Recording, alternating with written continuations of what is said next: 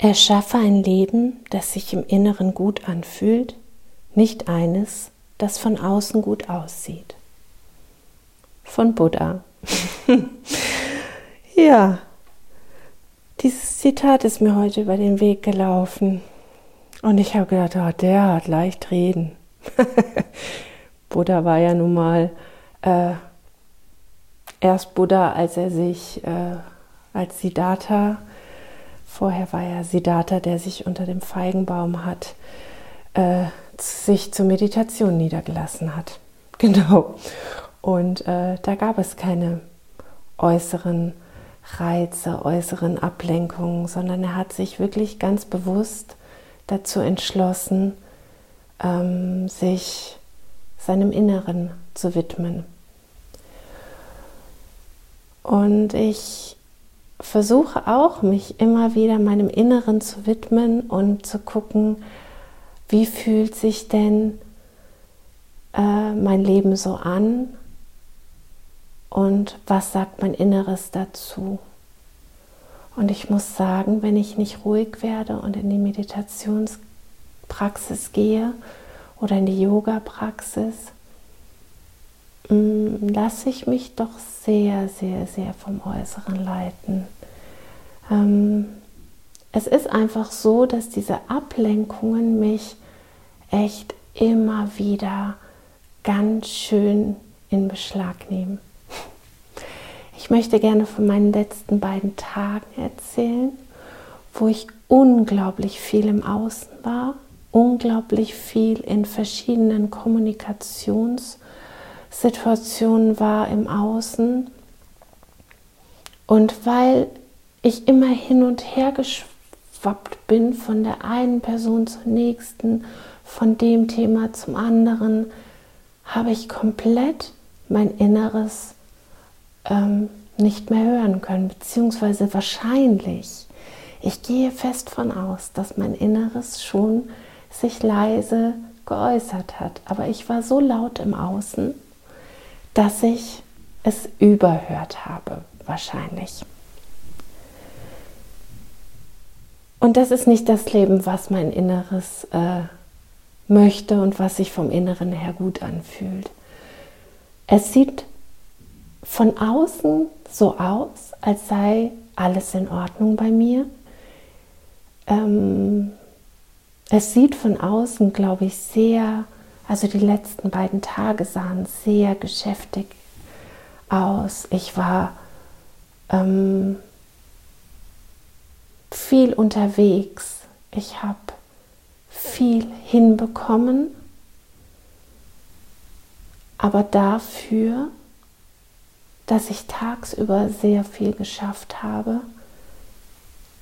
war ich abends so erschöpft und so gesprengt innerlich, sage ich jetzt mal, dass ich vorgestern komplett geweint habe und gestern mir nichts anderes übrig blieb, als mich einfach auf die Couch zu setzen und ähm, eine sehr beruhigende Serie, für mich beruhigende Serie, Downton Abbey, anzugucken, zwei Folgen und dadurch erstmal wieder runterfahren konnte. Es war mir überhaupt nicht mehr möglich, mich am Abend nochmal hinzusetzen, zur Meditation oder eine leichte Yoga-Praxis oder was auch immer. Das ging nicht mehr. Und es lag tatsächlich daran, dass ich mich am Tag mit zu vielen unterschiedlichen Dingen beschäftigt habe, mich nicht immer mal wieder gefragt habe, wie geht es mir eigentlich? Stimmt das so? Weil ich zum Beispiel auch nicht das Handy aus der Hand genommen, ge, ge, ge, aus der Hand gelegt habe. Und ich, ich war ständig off. Nee, on war ich. On war ich, nicht off. Ich hätte off gebraucht. Siehst du? So ist es. Also, ich war immer on und ich hätte off gebraucht. Und wenn wir so drauf sind, so wie ich die letzten zwei Tage, dann können wir kein Leben erschaffen, das sich im Inneren gut anfühlt. Weil das ist ein Leben, was nach außen gerichtet ist. Und ich weiß aus eigener Erfahrung, wie ich ja jetzt preisgegeben habe, wie schwer das ist, sich vom Außen nicht verführen zu lassen und das noch zu machen und das noch zu machen und bei demjenigen noch auf dem Profil bei Instagram zu gucken und ach guck, die hat das noch gemacht, mache ich doch auch schnell noch. Ähm, zum Beispiel, oh, dann backe ich noch schnell einen Kuchen, stimmt, wollte ich auch schon die ganze Zeit machen. Und ob das im Inneren so gewünscht ist, ähm, wissen wir dann gar nicht. Und es ist so, wie meine, mein Resümee ist irgendwie äh, fast immer gleich zur Ruhe kommen. Ich muss mir Pausen gönnen. Ich muss Zeiten einplanen, wo ich runterfahren darf. Ich muss Zeiten haben, wo ich überhaupt hingucken darf, was will mein Inneres denn? Und dann geht es tatsächlich in die Umwandlung. Das, was ich da spüre, wahrnehme, muss ich erstmal akzeptieren. Und das ist wirklich ein schwerer, schwerer Schritt. Weil bei mir ist es so, mein Inneres möchte viel, viel weniger vom Außen.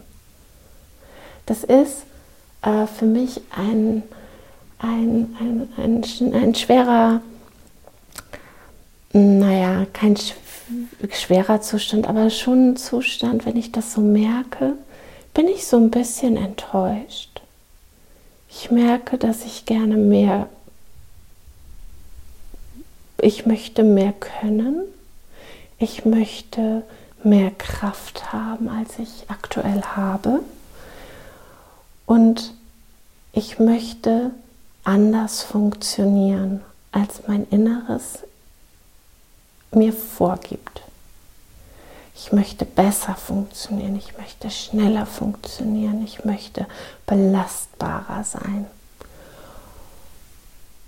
Und wer vielleicht auf meinem Blog schon mal war bei Trauma Yogini,